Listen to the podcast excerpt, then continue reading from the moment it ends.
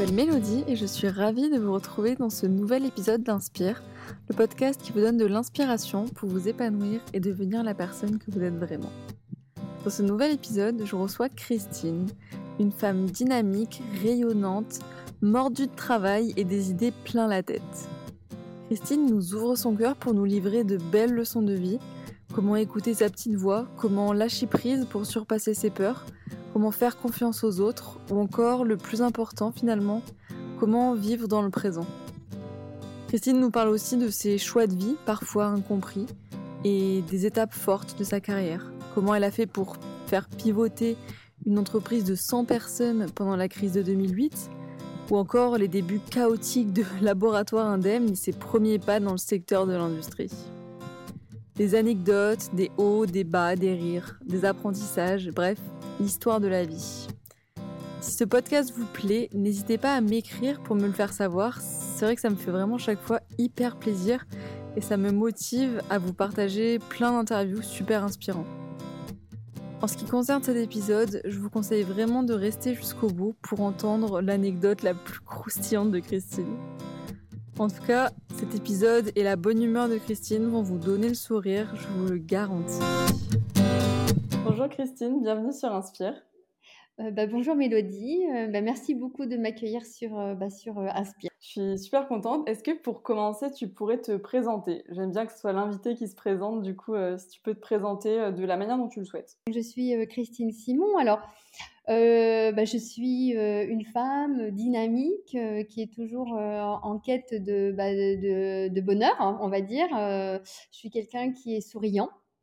Euh, j'aime la vie, même si parfois il y a des hauts et des bas. Euh, et euh, concrètement, aujourd'hui, bah, je suis également en, parallèle de ma vie privée, parce qu'il y a ma vie privée et ma vie professionnelle. Eh bien, je suis également chef d'entreprise bah, depuis quasiment plus de 20 ans maintenant. Donc, je ne vais pas dire que je suis tombée dedans étant jeune, mais presque on nous identifie par rapport à une activité professionnelle. Et moi, très souvent, euh, je me dis, mais euh, c'est pas ce que je représente. En tout cas, on juge la personne tout de suite par rapport à son activité. Et moi, souvent, je, mets en retrait euh, que je suis chef d'entreprise. Alors pas parce que parce que j'en suis pas fière, hein, c'est pas ça, parce que c'est énormément de travail, d'abnégation, de, vraiment du temps passé. ça m'a valu deux divorces. Bon, il y a eu deux mariages avant, bien entendu, mais aussi deux divorces. Et, c'est vrai qu'on ne compte pas son temps. Quelquefois, il y a des personnes qui me demandent bah, Qu'est-ce que tu fais? Bah, Je me dis ben, voilà, Je suis en train de parler avec toi. voilà. Et, et l'objectif, c'est de vivre au présent. Pour moi, c'est extrêmement important aujourd'hui. Alors, ça, c'est pareil, c'est de la résilience, de, par rapport à ma vie bah, que j'ai vécue ces, ces, 20 dernières années. Et puis je pense que j'en ai pris vraiment conscience depuis à peu près trois ans, depuis 2017 exactement. Et qu'est-ce qui t'a fait prendre conscience de ça justement? J'ai connu la maladie. déjà fortement. Je pensais pas que ça allait me tomber dessus, mais ça m'est tombé dessus. à ce moment-là, je me suis aussi séparée. Et en même temps, j'avais besoin aussi de me retrouver intérieurement parce que je pense que la vie, elle, est en même temps longue, mais elle passe hyper vite.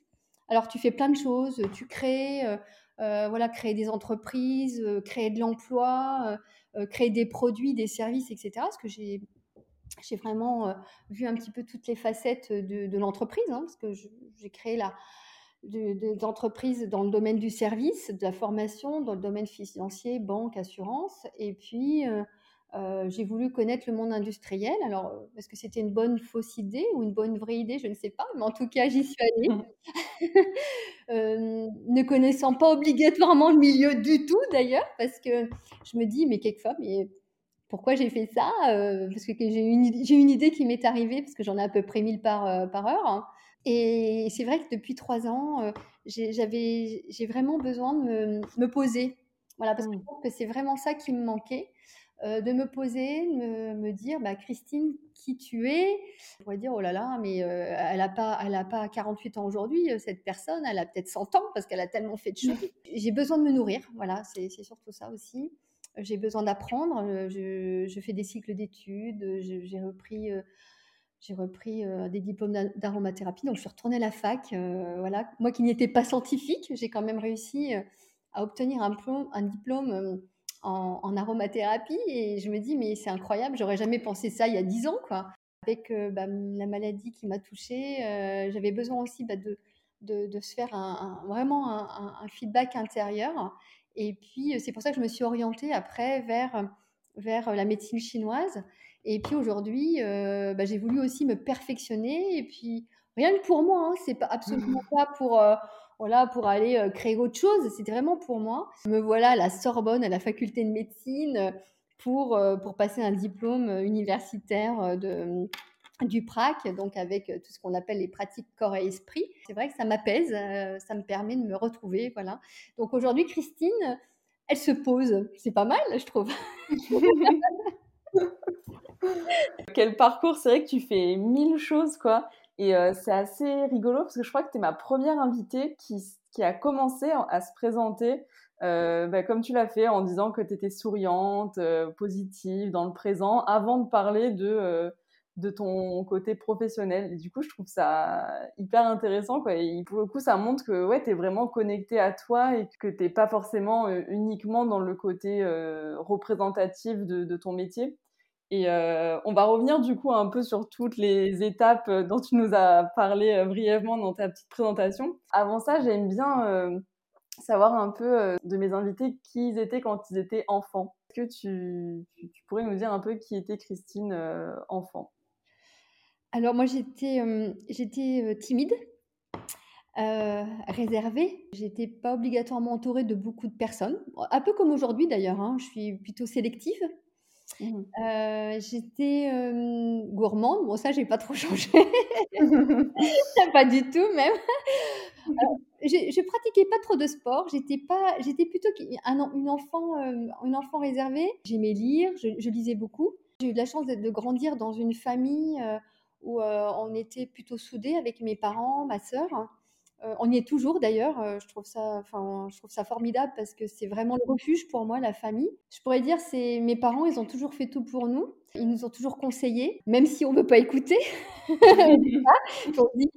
ils ont quand même raison, hein, on se dit.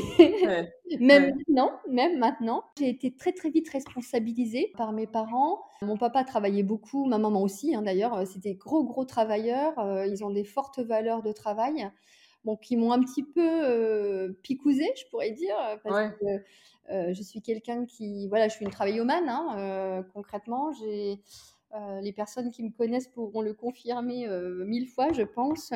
Je passe vraiment beaucoup de temps au travail, mais en même temps, j'aime ça parce que je suis une passionnée. Donc, quand je fais quelque chose, je le fais toujours avec engagement. J'ai des grandes valeurs. Et ça, je les avais déjà étant jeune parce que ça a été vraiment inculqué dès le démarrage. Même à l'école, c'était toujours moi qui, qui, qui, parlais. Même si j'étais timide, on me disait Allez, vas-y, Christine. On m'encourageait. Dès qu'on m'encourageait, je prenais confiance en moi. Et j'y allais, quoi. Est-ce que tu penses qu'au fond, en fait, tu avais déjà confiance en toi à ce moment-là? J'avais pas obligatoirement cette confiance. Alors aujourd'hui, on le développe, hein, parce que la confiance, on la développe automatiquement même si on a toujours peur, même s'il y a toujours des craintes en soi, parce qu'en se disant «Oh, mais euh, est-ce que ça va être euh, une bonne idée, est-ce que ça va marcher?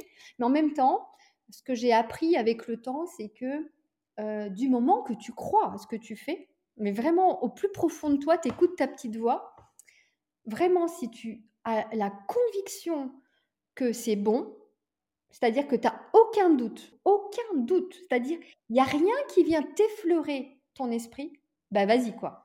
Mmh. Parce que si tu as le moindre petit doute ou la moindre petite question, eh ben, là, ça veut dire qu'il y a quelque chose qui est peut-être pas calé. Tu as toujours réussi à aller écouter cette petite voix? Non, pas du tout. Hein.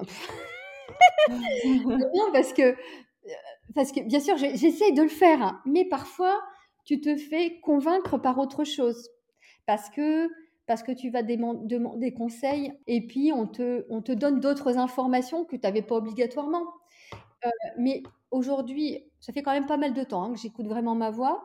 Euh, mais pour écouter sa voix, il faut bien se connaître. C'est comme, euh, c'est comme aimer quelqu'un. Avant d'aimer quelqu'un, il faut déjà s'aimer soi. Donc, je pense que vraiment, quand tu écoutes bien ta petite voix profonde, tu as besoin de personne pour prendre tes décisions. Après, tu peux en parler.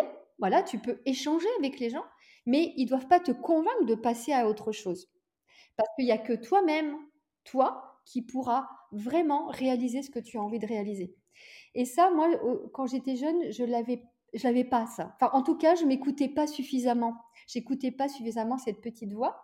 Voilà, c'est en grandissant que euh, voilà, bah, on se prend des râteaux, euh, on se prend des portes, on se dit oh là là, mais pourquoi j'ai fait ça? J'avais pensé à autre chose et pourquoi je suis allée dans ce sens-là euh, Ou tiens, pourquoi faut que ça soit dans la vie professionnelle ou dans la vie privée. Hein. des erreurs, on, des erreurs, on en fait. De toute manière, moi j'en ai fait, j'en fais encore hein, d'ailleurs. Hein. je, ne le pas. mais c'est ce qui, c'est ce qui fait aussi grandir les erreurs. Voilà. Moi j'ai j'ai pas peur des erreurs, j'ai pas peur de tomber. Euh, d'ailleurs, on me le dit toujours, mais t'as pas peur, tu es, en insécurité, tu es chef d'entreprise, t'as pas le chômage si t'arrive quelque chose, euh, t'as pas de salaire euh, si, tu, si tu fermes ta société, etc. Et eh bien ça, j'ai jamais eu peur. C'est bizarre, hein ah, bizarre. Je, peux, je peux avoir peur d'un autre truc, quelquefois, alors prendre l'avion, par exemple, ça on pourra en reparler. je voyage énormément, mais voilà, j'ai dû faire des stages pour pour pas avoir peur de l'avion. Ah mais voilà, mais de, de, créer une société, créer quelque chose, ça ne m'a jamais fait peur, jamais. Et ça, c'est parce que j'ai toujours été persuadée et convaincue de mon projet à l'intérieur de, de, moi. Il a mmh. toujours été étudié en moi. Je l'avais dans la tête, il était déjà dessiné dans la tête avant que je le mette sur le papier. Et après, une fois que je suis dedans, on peut me dire ce qu'on veut, hein. Mais tu vas pas mmh. démissionner, Christine? Ah, je me rappellerai toute ma vie.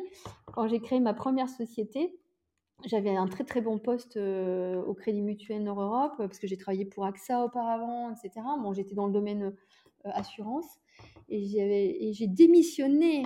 Euh, j'ai démissionné d'un très très bon poste et on m'a dit mais t'es complètement folle, Christine. Tu pars à blanc, t'as rien, t'aurais pu négocier un départ, mais pourquoi faire? Non, parce que je sais que ça va marcher.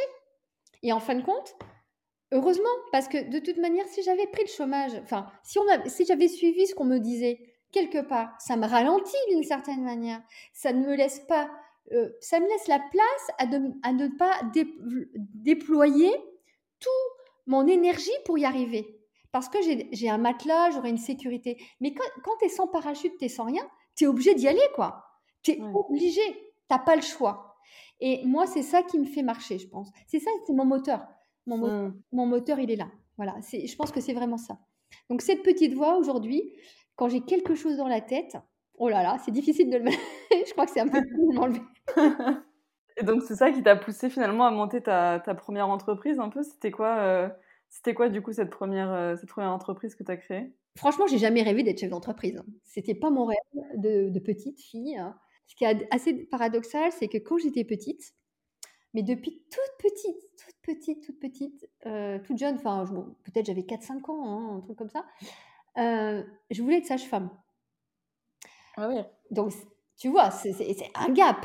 Hein, on a rien à voir. On est un gap, tu vois. Je voulais être sage-femme, je voulais être dans le milieu médical, je voulais, euh, j'ai toujours voulu aider les gens, j'ai un côté humaniste qui est très puissant. je suis très, très très porté sur l'autre, sans tomber dans l'assistanat, parce que ce ne sont pas mes valeurs, mais par contre dans l'entraide. Et ça, c'est complètement différent. Euh, l'objectif, c'est euh, j'ai des compétences, je les mets au service, je peux en donner, je peux aider, je peux démultiplier euh, les talents de, certains, je, je, vais accompagner. Et en étant jeune, je voulais être sage-femme parce que je voulais voilà, mettre au monde les enfants, etc. Paradoxalement, j'ai pas d'enfants. C'est les entreprises, tes enfants? Oui. Alors, ouais, ouais, ouais. Alors, euh, les accouchements sont toujours difficiles. Euh, il y a la séparation qui peut être difficile aussi, genre séparer d'entreprise, de, etc. Oui, bien sûr. Après, euh, avec le recul, je... moi, j'ai pas d'enfant, ma sœur en a cinq, donc ça fait une super moyenne. On va dire que mon énergie, je l'ai mis dans ma vie professionnelle que dans ma vie privée. C'est ça, je pense. après, est-ce que c'est bien, pas bien j'ai même pas envie d'aller sur ce type de jugement pour moi-même, mais euh, je pense que c'était, à, mon moment présent, c'était ce qu'il me fallait, je pense. C'était mon équilibre. Est-ce que tu as ressenti euh, un certain euh, jugement de la part de la société sur, ce, sur tes choix? Ah bah oui, c'est-à-dire que jusque dans l'âge de procréer, quand on me voyait avec mon premier mari, on m'en parlait. Alors, c'est pour quand? Alors, questions, heu, voilà, le genre de voilà. Puis alors quand je disais: «Ben non», heu, hem, à un moment donné, j'ai dit: «J'en veux pas». Voilà, parce que j'ai été sur ce sur ce sur ce stade-là, hein, parce que de toute manière, avoir un enfant, était, c'est pas que c'était possible ou pas possible, c'était, l'envie n'était pas là. Ouais, Heu, c'est ça. C'est l'envie n'était pas là.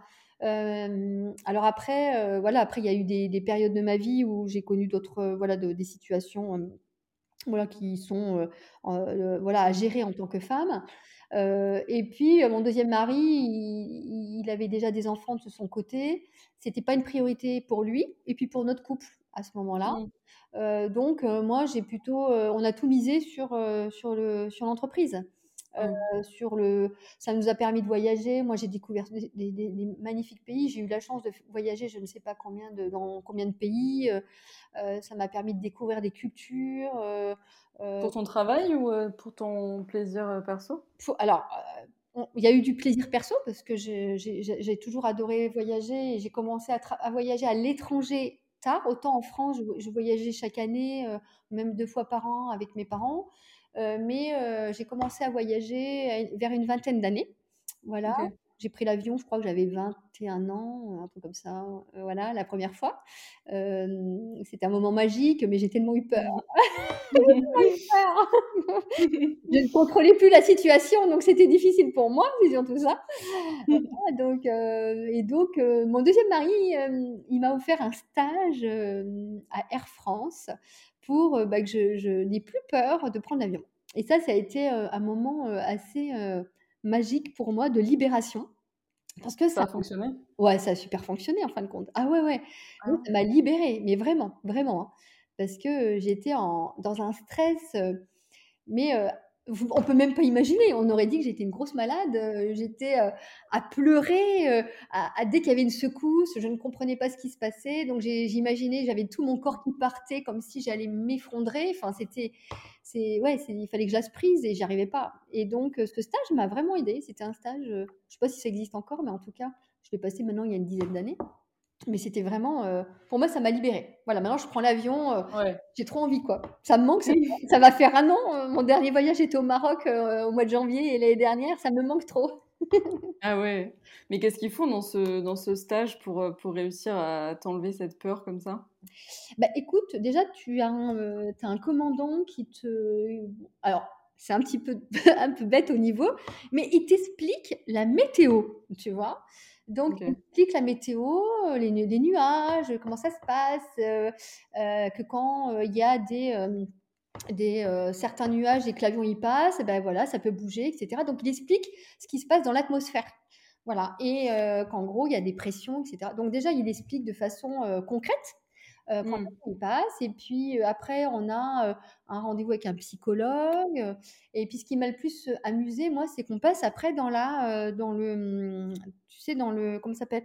Le cockpit? le cockpit, voilà, donc tu as un simulateur et donc heu, j'ai conduit un Boeing non, heu, oui, un Boeing, c'était un Boeing, heu, Ah ouais! 767, oui, oui, je crois que c'était celui-là, hein, heu, que je me trompe pas, mais voilà, donc je me suis mis, en tant que copilote avec le commandant et donc on a appris, à, à dé à décoller un avion. Après on a atterri, donc tout ça, au-dessus de Roissy. Voilà. Non, non, heu, Trop on a drôle. oui, oui, c'était super. On a fait des simulations d'incendie, des simulations, heu, d'un décrochage, heu, on a fait des simulations, enfin de plein de trucs et en fin de compte, on se rend compte que concrètement toutes enfin toutes les situations qui arrivent sont complètement maîtrisées et Mmh. et donc ce qui était vraiment intéressant après après ce stage, c'est que pendant pratiquement 2 ans, j'ai eu le droit d'aller dans les cockpits, à voir les commandants, heu heu, Ah de bord ouais! avec mon attestation. Trop bien! Voilà et c'était, heu, c'est ça qui était vraiment, c'était, vraiment sympa. Voilà. Ah, c'est énorme et aujourd'hui, du coup, comment tu est-ce que ce stage, ça t'a aidé, toi, à gérer tes autres peurs ou tes tes voilà, tes peurs au quotidien, par exemple? Oui, parce qu'en fin de compte, ce qu'on apprend beaucoup, c'est que, bon ça moi je je le savais déjà de moi-même, mais après entre le le le savoir et le et le mettre en pratique, quand on a ce type de peur, heu, de phobie et cetera, c'est parce que quelque part on lâche pas prise et donc on veut tout contrôler. Dans l'avion, tu as plus le contrôle, hein, voilà, tu dois faire confiance et je pense que c'était ça mon mon gros travail, c'était de pouvoir aussi faire confiance, aux autres, de lâcher prise et de dire mais attends Christine, concrètement tu es bien entourée, tu vas pouvoir y arriver avec les autres. Et ça, c'est, je pense que c'était ça aussi le fait que, que j'ai beaucoup appris avec ce stage, c'était aussi de pouvoir lâcher prise. Ouais. Donc du coup, ça, c'était pendant ta, ta, première expérience de chef d'entreprise? Alors chronologiquement, c'était il y a une dizaine d'années, donc c'était au moment de la création de, de Indem. Ok. Et du coup, qu'est-ce qui t'a amené en fait à vendre l'ancienne entreprise et vouloir lancer une deuxième entreprise? Tu t'es formé entre-temps aussi, je crois?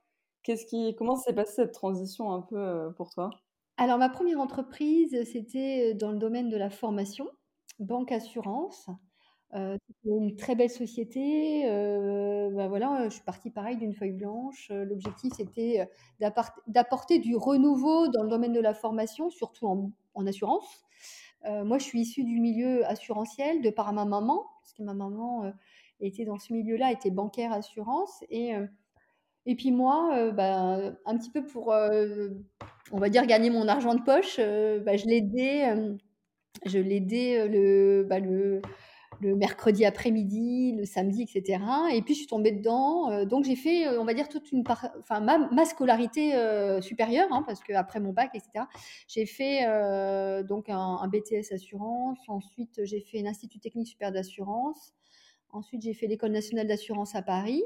et puis après j'ai réenquillé sur l'institut de coaching pour travailler avec les commerciaux. Donc j'ai connu toujours l'alternance. Donc j'ai toujours été dans l'opérationnalité travaillé euh, donc sur le terrain. Après, j'ai été euh, euh, à la formation, donc j'étais formatrice chez AXA, où là, je formais les commerciaux, les commerciaux, les agents généraux, etc. C'était une super expérience. Et après, j'ai répondu à une annonce parce que j'avais envie de connaître autre chose. Je suis rentrée à la, dans à la banque assurance hein, du Crédit Mutuel. Et je me rappelle, j'étais passée par un chasseur de tête à l'époque. C'était eux qui recrutaient hein, pour la boîte. Hein. Et mmh. puis, donc moi, j'avais répondu à une annonce, c'était la petite anecdote, ça. J'avais répondu à une annonce pour être formatrice, hein, parce que voilà, je me suis dit, ben, on va connaître la banque assurance, je connais pas, ça, je vais apprendre autre chose, etc. Et puis, à un moment donné, il me regarde et puis il me met une autre annonce sous les yeux. Je lis l'annonce et c'était marqué responsable du service. Et il me dit, bah voilà, euh, bah votre profil, euh, votre profil, moi je le verrai plus en tant que responsable de service que formatrice. Et mais je lui dis, attendez, j'ai euh, même pas 25 ans, est-ce que vous est-ce que vous pensez que je peux être responsable de la formation? Enfin moi je, je me posais ces questions quoi, je parce que j'étais ah ouais, pas du tout passée là-dessus. Et il me dit complètement, vous avez tout à fait le profil. Alors moi, j'accepte s'il croit en moi, le chasseur de tête, je me dis, bon, d'accord. Bon, c'est vrai que je ne l'amenais pas là. Je me suis dit, oh là là, il va falloir mettre une chose en place. Ce que j'ai fait, alors j'ai pris le, on va dire, j'ai pris le sujet à bras de corps, hein, comme je pourrais dire. J'ai recruté mon équipe, parce qu'après, euh, il fallait recruter sa petite équipe. Et puis, on a tout mis en place. Ça a duré deux ans à peu près. Et au bout de deux ans, bah, c'était fini pour moi. J'avais fini ma mission. Ah, tout mmh. était mis en place, ça ronronnait, euh, etc. Donc je m'ennuyais. C'est-à-dire que au bout de deux ans, je me suis dit non mais c'est bon Christine, je ne vais pas faire finir mes 40 prochaines années comme ça, c'est pas possible. Mmh. Et donc j'ai démissionné. Voilà, c'est là que j'ai démissionné et j'ai dit bah il y a des choses à faire parce que j'ai dit allez on y va. Euh, je crée ma mon propre emploi parce qu'en fin de compte sur le marché il n'y avait plus que soit être responsable de formation, j'avais déjà fait, soit euh, être formatrice. Je ne voulais pas retourner, en tout cas en tant que salariée, ça me disait rien. Je voulais pas. Euh. Et donc j'ai créé mon propre emploi. Donc j'ai décidé de devenir consultante. Donc à ce moment-là, j'avais 27 ans. Consultante dans le domaine de la formation, banque assurance, etc. J'avais rien. Enfin, j'avais pas de, j'avais pas de clients. Donc j'ai commencé à faire ce qu'on appelle de la sous-traitance hein, dans le domaine. et ça a été crescendo, mais je peux t'assurer, c'était le truc de malade. C'est-à-dire, j'ai démissionné au mois d'août. En octobre, mon agenda était plein. Ah ouais. C'est-à-dire que je n'arrivais même plus à fournir. Hein. C'est-à-dire qu'à un moment donné, je me suis dit, mais Christine, je travaille non-stop, ça va pas aller cette histoire. Enfin, c'est-à-dire, euh, en tant que consultante, hein, tous les jours, du lundi au vendredi, plus il fallait tout préparer parce que quand tu fais des cours, il faut que tu prépares, des interventions, etc. Et je me suis retrouvée, donc j'ai commencé à appeler d'autres consultants. J'ai dit: «Tiens, j'ai une mission pour toi, est-ce que ça pourrait t'aider? On va travailler ensemble» et c'est comme ça qu'en fin de compte, j'ai créé la, société de formation Banque. En gros, en 2008, 2008-2009, euh, on devait être une centaine de personnes. Et puis en 2008, euh, on a connu euh, les subprimes, c'est-à-dire la première crise. Ah, ça, ça touchait aussi les formations? Bah, surtout, c'est que ça touchait les banques assurances et c'était mon cœur de métier. Donc, c'était un peu, un peu ballot. Et puis, donc, je me dis, qu'est-ce qu'on va faire? Parce qu'en gros, ben, les banques et assurances étaient tous touchés mais, l'ensemble de mes clients étaient dans ce domaine, hein, parce que nous, on travaille qu'avec eux. Et là, euh, bah, il a fallu réinventer l'histoire. Hein. Mmh. Et je me rappellerai toujours, ça devait être en octobre. Euh, j'ai eu tous les clients, la majorité des clients nous ont écrit en disant euh, coupure de budget, plus rien, ou en tout cas moitié des budgets, qu'est-ce qu'on fait, etc. Et je me suis enfermée un week-end chez moi, parce qu'à l'époque j'habitais en Normandie, à Rouen, enfin à côté de Rouen je me suis enfermée, je me suis dit, il faut que je réfléchisse, il faut vraiment que. Parce que là, enfin, là, on rigole plus, hein, parce que euh, quand tu as beaucoup de salariés, alors, euh, je veux dire, c'est comme la crise d'aujourd'hui, hein, mais bon, à l'époque, c'était encore différent. Et je me suis dit, mais qu'est-ce qu'on fait? Parce que si ça marche pas, c'est que dans trois mois, euh, je ferme. C'était un peu près ça. Hein. C'est-à-dire que je, je liquide. C'était ça. Hein. Donc, on rigole pas parce que bah, c'est toute ta vie. c'est pareil. c'est toute ta vie. C'est tout ton. Et, et en fin de compte, je me suis enfermée pendant à peu près 2-3 jours. J'ai tout refait les programmes. C'est-à-dire, euh, j'ai dit, on y va, qu'est-ce qu'on peut faire, comment on peut imaginer l'histoire de demain. Et c'est comme ça qu'on a commencé à mettre en place le e-learning. Mmh. C'est-à-dire, c'est les premiers, euh, parce qu'en 2008, hein, on ne s'en rend pas compte, mais le e-learning aujourd'hui, c'est hyper tendance, parce que voilà, mais à l'époque, il n'y en avait pas beaucoup.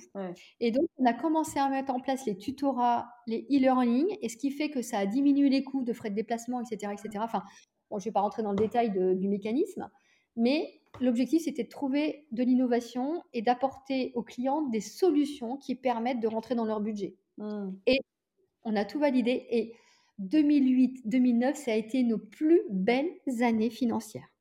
Ah et ça, voilà. Et ça, je me dis, bon, cette crise, on a réussi à la passer. Euh, pas facile, parce que sur le coup, tu, tombes à, genoux, mais je me dis, je me relèverai toujours. Voilà, toujours, toujours. Et après, j'avais une super équipe, euh, on a vraiment bien bossé.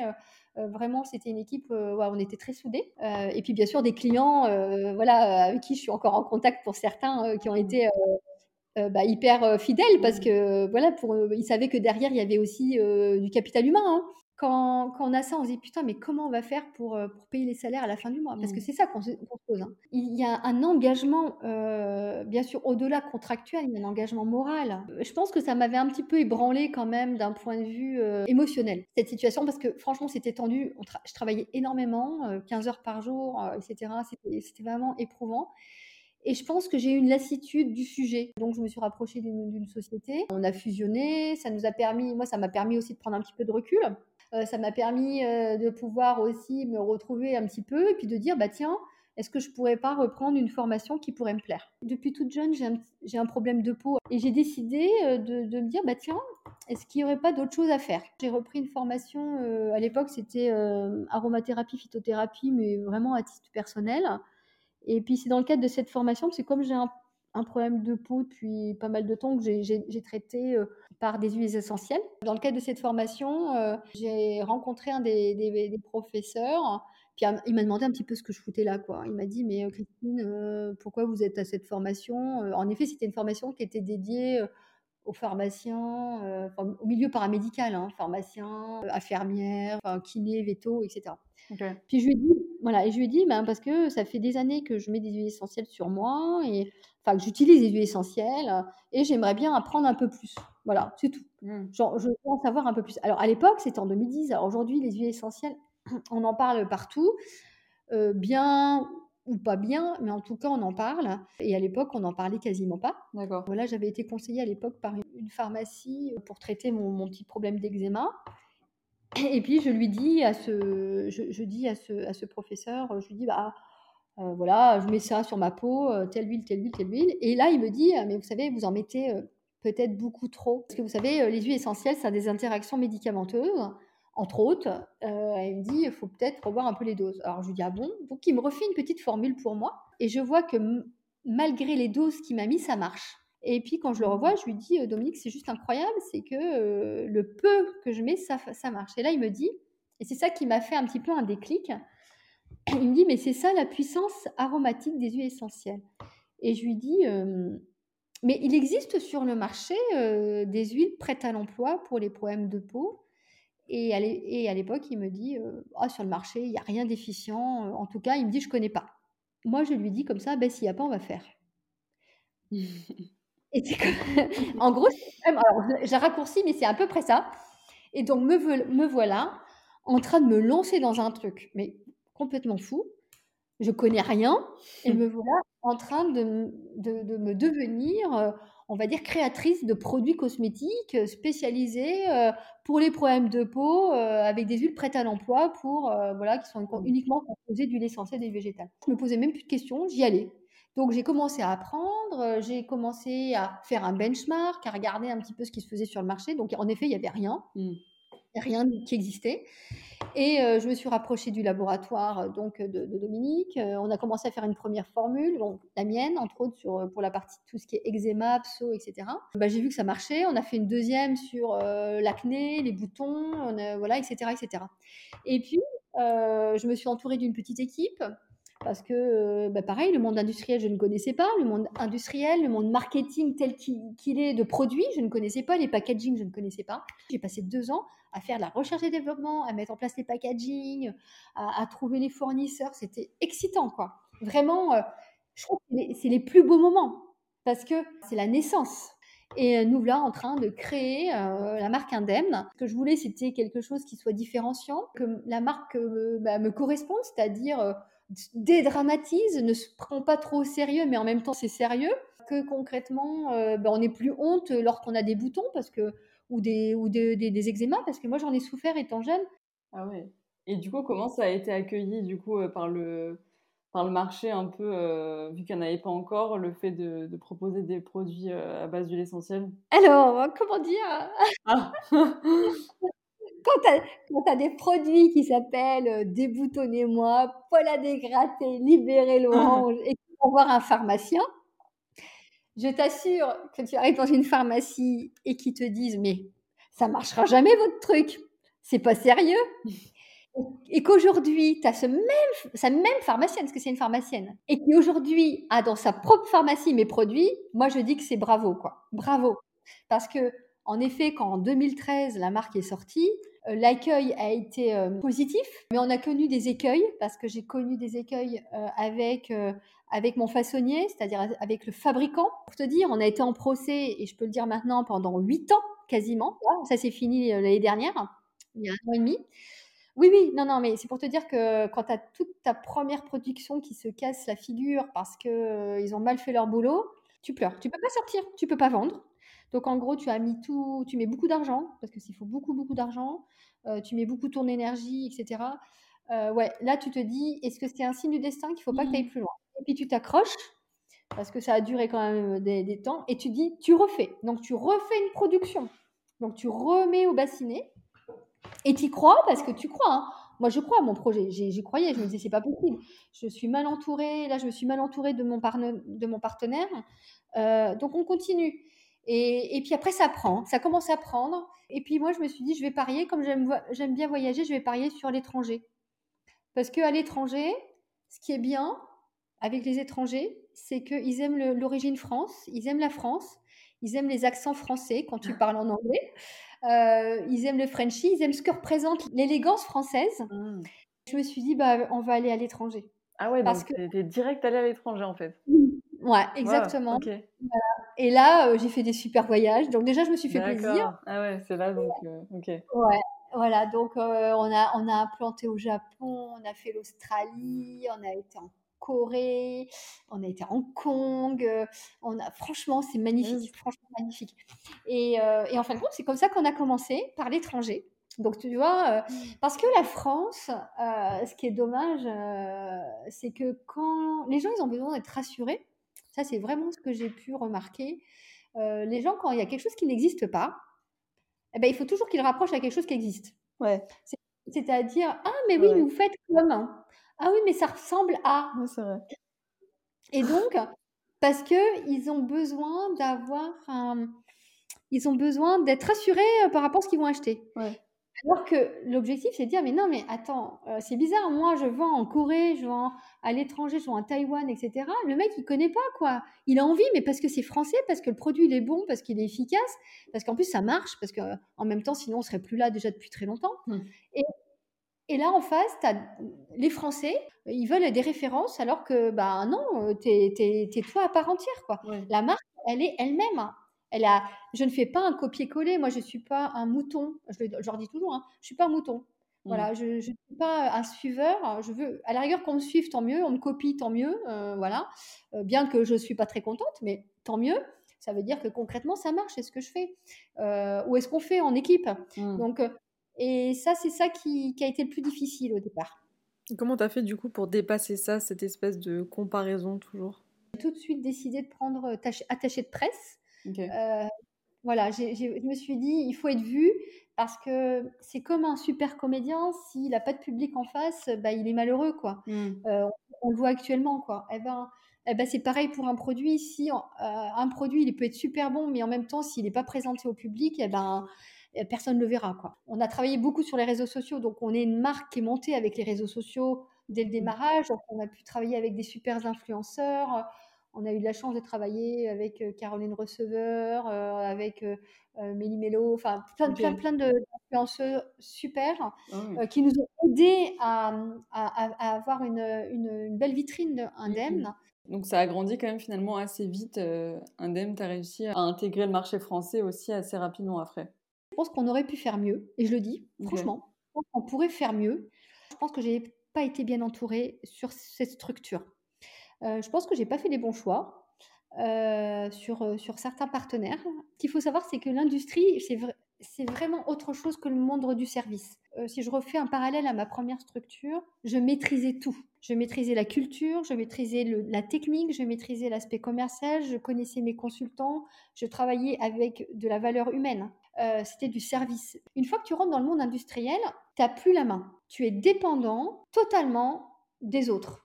Et je peux t'assurer que ça te fait grandir sur ton abnégation, sur ta résilience à toute épreuve. Mm. Il y a des process de process.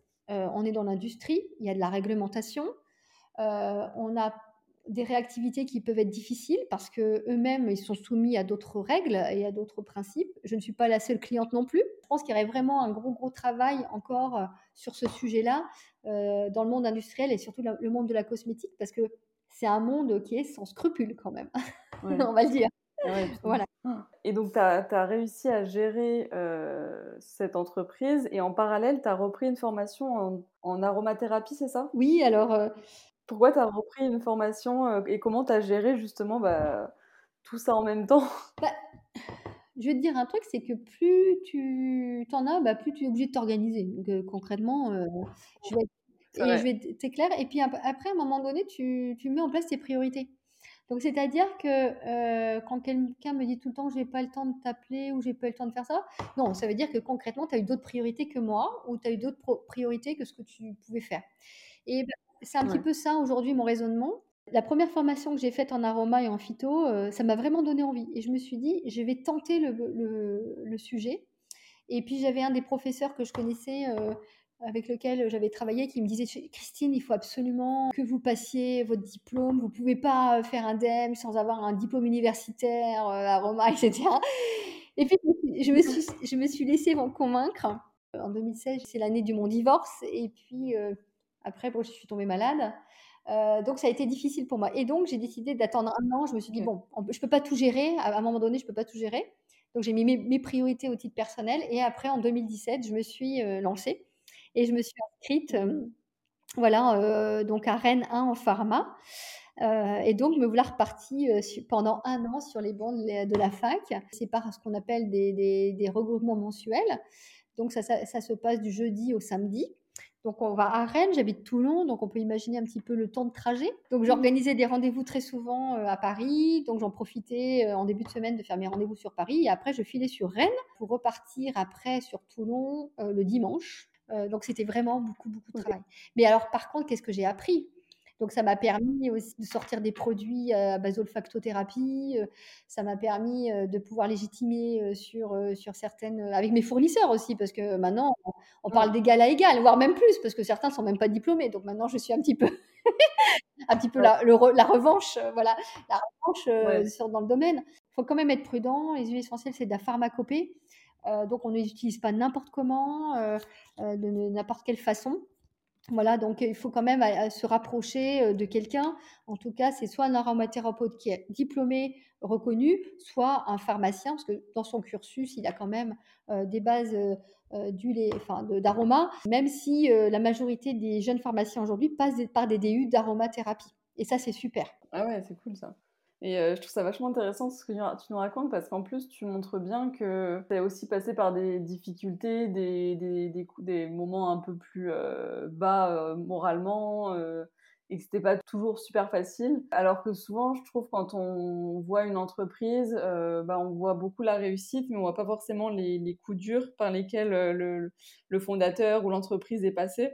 Est-ce que tu aurais peut-être un conseil euh, que tu aimerais euh, transmettre, soit pour les entrepreneurs ou juste les personnes voilà, qui passent par des moments un peu plus difficiles pour, euh, pour aider à se relever puis à, aller de mmh. l'avant?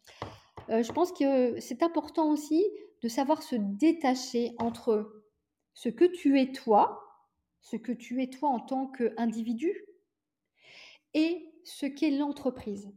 Parce que très souvent, le chef d'entreprise, moi je l'ai connu et je l'ai connu il n'y a pas encore si longtemps que ça, c'est que lorsqu'on connaît un échec ou une erreur ou on fait une erreur, on a tendance à s'identifier, identifier cet échec par rapport à l'entreprise que dans laquelle on est. C'est-à-dire si l'entreprise elle va mal, et comme aujourd'hui j'ai beaucoup de confrères dans lesquels les entreprises elles sont en difficulté, voire elles ferment, mais c'est pas toi en tant qu'individu qui est en train de, fermer, c'est ta, ta société. C'est pas c'est pas mmh. toi en, tant qu'individu qui est en train de s'écrouler. C'est juste ta société. Ta personne mmh. morale, c'est pas ta personne physique. Et je pense que ça, alors c'est sûr que c'est facile à dire, mais moi je, l'ai vécu, je le, vis parce que je prends des décisions. Et ça, il faut rentrer ce qu'on appelle en résilience. Parce que quand on a euh, cette résilience, je pense qu'on a cette force de pouvoir se distinguer entre de dire qui je suis, toutes les compétences et les connaissances que j'ai pu engranger pendant euh, toutes ces années, tout ce temps, et je suis quelqu'un qui vaut quelque chose. Et mon, mon entreprise euh, morale, à laquelle j'ai donné du temps, c'est-à-dire je me suis mis physiquement dedans, voire j'ai mis des collaborateurs ou mon conjoint, etc. Mais maintenant, il n'y a plus personne physique dedans, c'est ma personne morale qui est arrêtée. Mais toi, en tant que personne physique, tu vaux toujours quelque chose. Et ça, je pense que un chef d'entreprise, il ne doit pas l'oublier.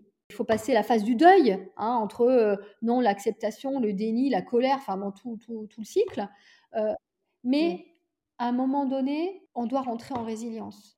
L'idéal, c'est d'être entouré, parce que quand tu es entouré bah, de, ta famille, moi, ma famille, on est très très proches, des amis sur qui je peux compter. Et ça, c'est ça aussi qui fait la force. Donc, un chef d'entreprise, il doit vraiment continuer à croire en lui, euh, en ses idées, parce que c'est pas parce qu'il y a une société qui n'a pas marché euh, qu'une autre, elle ne marchera pas. Quoi, hein. Et puis, on est dans un cadre aussi exceptionnel au niveau de, ce que l'on vit aujourd'hui, dans une, de cette crise euh, économique, sanitaire.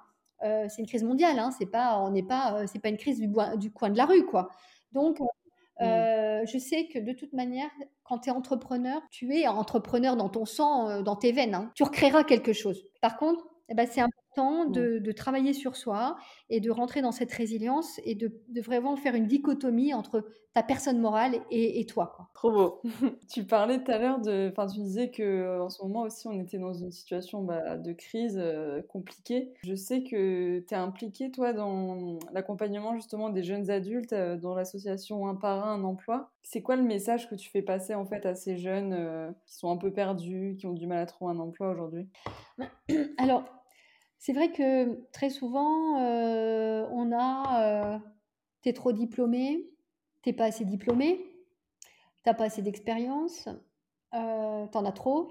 Je leur dis toujours, il faut vous marketer, c'est-à-dire que es ton propre produit. Donc c'est sûr que mmh. si de base tu n'as pas confiance en toi, tu crois pas en toi ou tu as des peurs et des doutes, bah, ça va se ressentir, un, sur ton fait, puis deux, quand tu vas parler. Donc, il faut bien emballer le sujet, quoi. Certains ne travaillent pas ça. C'est-à-dire, moi, je reçois hein, énormément de candidatures, mais c'est pas adapté. Je les lis même pas pour certains. Alors, excusez-moi hein, si vous m'écrivez, hein, pardonnez-moi, vraiment pardonnez-moi. Mais, euh, mais concrètement, c'est pas réfléchi. C'est pas réfléchi. On doit imaginer et projeter. Donc là, on travaille un petit peu plus sur euh, l'anticipation. Bon, ça, c'est du, du coaching d'accompagnement. Mais il faut se projeter. Et déjà, quand on arrive à se projeter, on arrive à trouver les bons mots, à travailler les belles valeurs sur l'entreprise et à trouver ses propres valeurs. Mais la majorité des personnes ne se connaissent pas. Moi, quand on voit des candidats, euh, ils ne se connaissent pas. Et ça, c'est un gros travail avant. Si tu te connais, tu seras capable de parler de toi. Mais si tu ne te connais pas, bah, tu ne peux pas te parler de toi. Tu vas parler de ce qu'il y a dans ton CV. Donc, c'est très linéaire. Donc, ça ne donne pas envie à l'employeur. Et je pense qu'il faut parler de soi avec conviction. Et toi, qu'est-ce que tu dirais, par exemple, euh, aujourd'hui à, Christine euh, qui voulait être sage-femme euh, quand elle était petite? Bah, En même temps, je me dis, j'accouche des idées. Donc, quelque part, je fais, j'accouche peut-être pas les enfants tels que physiquement, mais en tout cas, je suis accoucheuse d'idées et j'en ai plein des idées. Donc, tous les jours, tous les jours, je fais des accouchements, je crois. voilà, parce que c'est ça l'objectif. Euh, en tout cas, je ne pensais pas que j'étais aussi créative quand j'étais jeune. J'ai une anecdote, mais incroyable, parce que euh, quand j'étais euh, sur le terrain dans les assurances, j'ai toujours adoré la peinture. Par contre, j'avais jamais touché un tableau, ni rien, rien, du tout. Et puis j'étais avec un de mes collègues, on est passé, à l'époque j'étais à Dijon, et puis on était passé dans ce qu'on appelle, euh, je me rappelle plus trop, mais c'était en gros euh, Dijon peint par les, euh, par les artistes dans la rue. Donc c'était des artistes de rue qui se mettaient devant un monument euh, qui leur plaisait et ils peignaient ce qu'ils voyaient.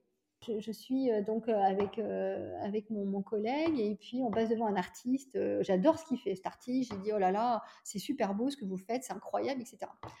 Et puis on commence à parler, puis il me dit, ah mais il me dit, j'en suis sûre que vous, pourrez, vous pourriez peindre, vous. Moi, alors moi je regarde, je lui dis, comment ça, moi? Il me dit oui, vous, vous pourriez peindre. Mais je lui dis mais c'est non non, je lui dis mais j'ai jamais peint. Enfin, je, faisais du enfin du dessin à l'école quoi, mais jamais peint quoi. Il me dit si si vous pourriez peindre. Et il a demandé à mon collègue, il m'a il a demandé à mon collègue de garder son chevalet. Et le gars ne le connaissait pas. Ça faisait 15 minutes que je parlais avec lui quoi. Il a, il a demandé à mon collègue de garder son chevalet. Il est venu, il m'a dit vous me suivez. On a été ensemble chez Dalbe, euh, dans Dijon, euh, donc c'est vers le marché, là. On est rentré dans le truc du, dessin, là. Euh, il m'a dit, vous prenez ça, ça, donc des tubes. Des tubes. J'ai pris des tubes, deux, pinceaux, une poêle, il, m'a mis ça dans les mains. Véridique, le truc incroyable. Et si, énorme. Donc moi, je me suis retrouvée chez moi avec ça. Comme j'ai une égérie qui est Nicolas Destal, j'adore Nicolas Destal depuis, depuis toujours. Donc j'ai commencé à faire des repros, des repros de Nicolas Destal. Comme par hasard, à côté de chez moi, euh, quand je me suis installée euh, dans le 15e euh, vers Grenelle, j'avais une artiste, deux artistes peintres. C'était incroyable, ils avaient une vie incroyable, ils connaissaient non, non, mais ils connaissaient Georges Brassens, tout ça, ils racontaient, ils m'ont monté des photos et tout. Et ah elle m'a incité vraiment à faire les beaux-arts. Elle m'a dit Christine, il faut que vous fassiez les beaux-arts. Mon premier jour des beaux-arts, j'arrive dans une sorte de grand loft, etc. Et puis, donc, euh, moi, je dis bonjour à la prof, euh, etc. Je me présente. Euh, je dis, voilà, je me suis inscrite, c'est super. Alors, elle me dit, ah, installez-vous. Et puis, voilà, donc les élèves arrivent de plus en plus, tout ça. Donc, moi, je me mets mon chevalet. J'étais toute fière. J'avais mis une blouse, tout. Enfin, le truc, vraiment Tout le monde était arrivé. Donc, moi, elle me dit, on va commencer. Elle se met devant moi. alors, on va dire, elle se met en pause devant moi. D'accord? Et puis, je vais essayer d'imager parce que. Et donc, moi, je commence. À... Alors, je lui dis, mais il faut faire quoi? Ben, Elle me dit, tu me croques, tu, tu fais le ah, vous imaginez le truc, commencer à faire des, une sorte de brouillon, parce que moi, je ne dessinais pas, j'ai toujours fait de l'abstrait. Donc, bon, je, commence à faire le truc. Et d'un seul coup, je vois un mec qui, qui, arrive en courant, qui passe derrière le paravent, qui ressort nu, nu comme un verre, nu, qui vient remplacer Fabien, la prof qui se remet comme elle était devant moi, et moi, je le vois devant moi, nu. Je n'ai pas osé lever les yeux. jamais de la vie, jamais de la vie. Et donc, j'ai dit, mais c'est pas possible, je me suis trompée de cours. Un nu devant moi. Et, et donc, me voilà, euh, me voilà en train d'aller voir à la pause euh, cette prof. Je lui ai dit, écoutez, je pense que je me suis trompée de cours. Je me suis inscrite pour, je euh, je sais plus, c'était structure et matière parce que je voulais travailler un peu le couteau, etc., etc. Et elle me dit non, non, non, non, non, non, vous êtes bien inscrite là. Elle me dit, t'es bien inscrite là. Hein, euh, elle me dit, non, non, mais je dis, mais on fait des nus. Ben, elle me dit, c'est ça les beaux-arts. Et donc, pendant toute l'année, j'ai dessiné des corps. Euh, voilà, j'ai vu des. Vraiment, pour moi, ça a été un instant magique. Alors, au-delà de voir des nus, parce qu'en fin de compte, on voit plus fort après. Hein. Je vous rassure tout de suite, on est là. en tout cas, je me rappelle en tout cas, on, voit des, on voit des, voilà, on voit des nus et ça a été pour moi une super expérience, mais vraiment magnifique. Euh, parce que bon maintenant je sais euh, voilà je, sais dessiner des aplats etc euh, des corps. Alors ça fait très longtemps que j'ai pas touché un pinceau et ça je pour moi c'est encore voilà c'est un, très grand regret pour l'instant. Alors peut-être que ça reprendra dans, dans quelques temps mais en tout cas voilà c'était c'était la petite la petite anecdote aussi de, ah ouais j'adore. Je vais te demander, c'est qu'est-ce que c'est ta définition du bonheur pour, pour toi? C'est de vivre au présent. Comment tu fais justement pour arriver à, vivre au présent au quotidien euh, Tu as des petits conseils? Déjà, tous les soirs, je fais une sorte de rétrospective, mais très rapidement hein, dans ma tête, de tout ce que j'ai fait dans ma journée. C'est-à-dire, euh, et je me dis, mais tiens, j'ai réussi à faire ça, j'ai fait ça. Tous les points positifs. Hein. Bien sûr, il y a plein de choses. Mais même quand tu dois régler des problèmes, parce que tu rencontres des problèmes, eh ben, à chaque fois, je dis, putain, je vais régler, c'est génial. Voilà. Et je suis fière de moi. Et ça, c'est important pour moi, d'avoir toujours cet ancrage positif. Toujours. et le matin, tous les matins, alors après, voilà, je, je, fais ma prière tous les matins. Et est-ce que tu pourrais nous partager trois leçons que, que tu as appris la vie? Fais-toi confiance déjà, je pense. C'est pas parce qu'on te donne des conseils qui sont les meilleurs. Ça, c'est ça m'apprend beaucoup. Après, je pense aussi, c'est fais avec ce que tu as. Ne va pas chercher plus. Voilà. C'est-à-dire que si tu n'as pas, que ce soit financier ou autre, eh ben, sois malin. Ça, c'est vraiment, euh, pour moi, le conseil aujourd'hui, euh, on n'a pas, mais on est malin. Parce que l'intellectuel, voilà, ce qu'on a dans notre tête, personne ne pourra nous le prendre. Voilà. Et puis après aussi, en, leçon de vie, aime-toi avant d'aimer l'autre. c'est clair. C'est avec nous qu'on passera le restant de notre vie. Exactement. On arrive seul et on meurt seul. Et, mmh. et puis surtout, c'est que je pense que pour, pour aimer vraiment l'autre, un vrai amour, faut déjà vraiment savoir qui tu es. Et après, mmh. tu peux donner. Tu nous disais tout à l'heure que tu as fait pas mal de rencontres qui t'ont marqué tout au long de ta vie. Euh, est-ce qu'il y en a une euh, qui t'a particulièrement marqué, euh, une phrase qu'on t'aurait dit, qui t'a fait peut-être réaliser quelque chose ou qui t'a fait un peu un déclic ou voilà. Ah, ah, j'avais une phrase que je me disais toujours, qui m'avait été dite à l'époque. Je crois que c'était un ami, je sais plus, voilà, mais en disant que faut toujours avoir un objectif parce que sans objectif, ça débouchera toujours sur une connerie. Mais je l'ai toujours à mon esprit que Christine, c'est quoi l'objectif là-dedans? Voilà. Mais quel qu'il soit. Hein. Et c'est quoi ton prochain objectif là alors? Euh, Oh, j'en ai plein. T'en as plein. Par lequel? Non, alors, je pourrais dire que j'ai j'ai des choses qui me tiennent à cœur. J'aimerais écrire mon roman parce que j'ai commencé, alors j'ai commencé un roman policier fantastique, enfin spirituel, voilà, on va dire un peu basé là-dessus, euh, qui est super bien avancé, mais il va falloir que je le peaufine parce que c'est de l'écriture et il faut prendre beaucoup de temps euh, seul pour le faire. Donc il faut que je trouve plutôt le temps. Puis, euh, je travaille beaucoup sur du développement personnel. avec des phases de, de, de coaching. et puis, j'ai une passion aussi personnelle qui est la tarologie. Voilà, donc, et ça, c'est voilà, ça, c'est quelque chose que, que j'adore. Et que j'en fais profiter mes amis. ah ouais, trop bien. Et bah écoute, je vais te poser la question signature du podcast. Du coup, Christine, qu'est-ce qui t'inspire, t'aide à grandir et à devenir la meilleure version de toi-même au quotidien? Bah, Je pense que c'est la vie. Hein.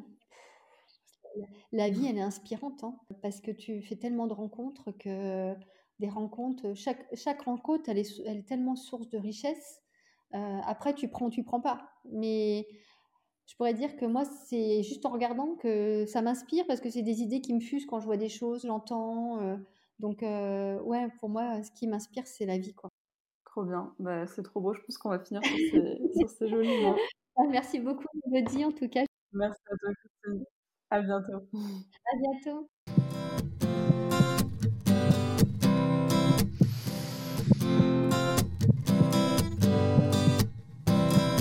Beaucoup d'avoir écouté notre discussion jusqu'ici.